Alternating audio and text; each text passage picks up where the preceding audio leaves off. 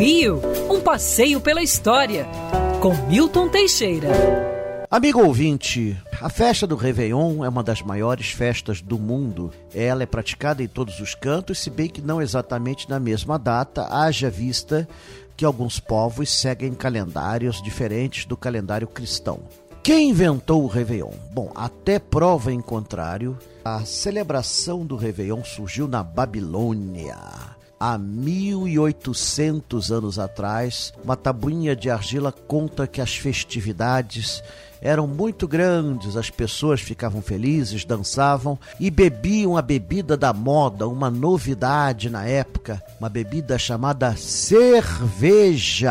Foram os babilônicos que inventaram a cerveja. Segundo eles, a deusa Ninkasi soprou um balde de água conservada, criando assim a cerveja. Cerveja, claro, era servida em temperatura ambiente. Ah, os babilônicos foram os primeiros a celebrar de uma forma alegre o Réveillon. Os chineses introduziram os fogos de artifício que afastavam a noite e traziam a claridade, iluminando o novo ano chinês que começava. Mas no Ocidente, o Réveillon atual foi criado no ano 46 a.C. pelo ditador Júlio César, que estabeleceu que o ano começava 1 de janeiro. Janeiro em homenagem ao deus Janus, o deus que tinha duas cabeças. Uma olhava para o passado e outra olhava para o futuro. Portanto, era o deus ideal para marcar o início do ano. Desde o ano 46 a.C.,